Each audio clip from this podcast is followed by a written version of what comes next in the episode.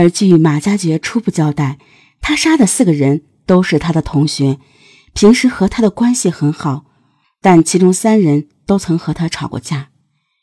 这个寒假，由于要找工作，马家爵没有回家，而邵瑞杰和唐学礼早早就返回了学校。案发前几天的某一天，马家爵和邵瑞杰等几个同学在打牌时，邵瑞杰怀疑马家爵出牌作弊，两人发生了争执。期间，邵瑞杰说：“没想到连打牌你都玩假，你为人太差了，难怪巩博过生日都不请你。”这样的话从邵瑞杰口中说出来，深深的伤害到了马家爵。邵瑞杰和马家爵。都来自广西农村，同窗学校，同宿舍生活了四年。马家爵一直十分看重这个好朋友，但他万万没想到，自己在邵瑞杰眼中竟然会是这样的评价，而且好朋友巩博居然也是如此。就是这句话，使马家爵动了杀邵瑞杰和巩博的念头。为了实施他的杀人计划。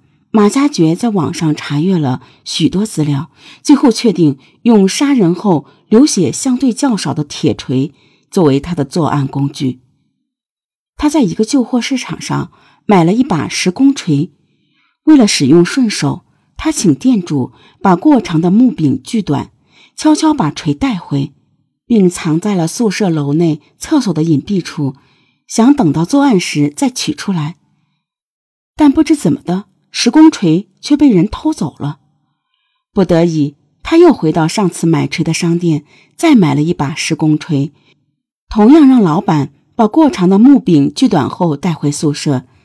期间，他还买了用于捆扎尸体的黑色塑料袋、胶带纸，并上街请质证窝点制作了假身份证，以备出逃时使用。唐学礼原本不住校的，一直在校外租民房住。但那几天，由于还在假期，宿舍的床位普遍空着，唐学礼就暂时住进了马家爵和邵瑞杰住的三幺七宿舍。唐学礼没有在邵瑞杰和马家爵的夺命牌局中争吵，也不曾和马家爵有过任何过节，而邵瑞杰那几天经常跑到隔壁宿舍玩，玩晚了，有时也住在隔壁。唐学礼的存在成为了马家爵杀邵瑞杰的最大障碍。二月十三日晚，马家爵趁唐学礼不备，就用石工锤砸向唐学礼的头部，将其砸死后，用塑料袋扎住唐的头部，藏进衣柜锁好，并认真处理好现场。在唐学礼女友看来，两人甚至算是不错的朋友。唐学礼平时喊马家爵马哥。从来没有言语不慎得罪马家爵，只因为他暂时借住马家爵宿舍里，那两天又总是睡在宿舍不爱出门，妨碍了马家爵的杀人计划，因而被杀。马家爵亲口承认，为什么第一个杀唐学礼，不是先后的问题，而是下手的机会来了，他恰好那时候在寝室，如果是别人。结果也会是一样。十四日晚，邵瑞杰上网回来晚了，隔壁宿舍的同学已经休息，他就回到三幺七室住。就在邵瑞杰洗脚的时候，马家爵用石工锤将邵瑞杰砸死。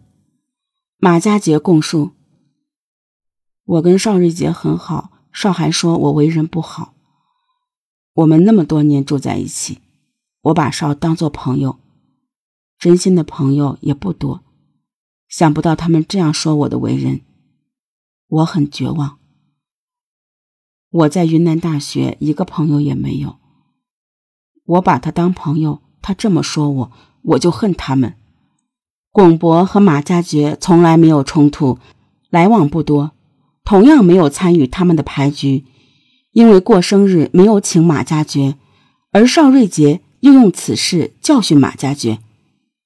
就是因为你人品不好，所以巩博生日都没叫你，因而被马家爵怀恨，惨遭杀害。马加爵正在宿舍里处理杀死邵瑞杰留下的血迹时，恰巧遇到来到马加爵宿舍找人的杨开红。马加爵担心事情泄露，杀害了杨开红。被杀害的四名同学中，全部都是头部被石工锤击中致死。马加爵把他们一一藏在宿舍的衣柜内，用黑色塑料袋扎住头部，防止血流出来。然后用胶带纸把报纸蒙住头部，用锁锁好。随后，马加爵开始了逃亡之路。十七日，他到火车站乘车时，所使用的假身份证被铁路警方查获。但可惜的是，由于当时在三幺七宿舍内的四具尸体还没有被人发现，他逃脱了铁路警方的处理，悄悄搭上了去往广州的火车。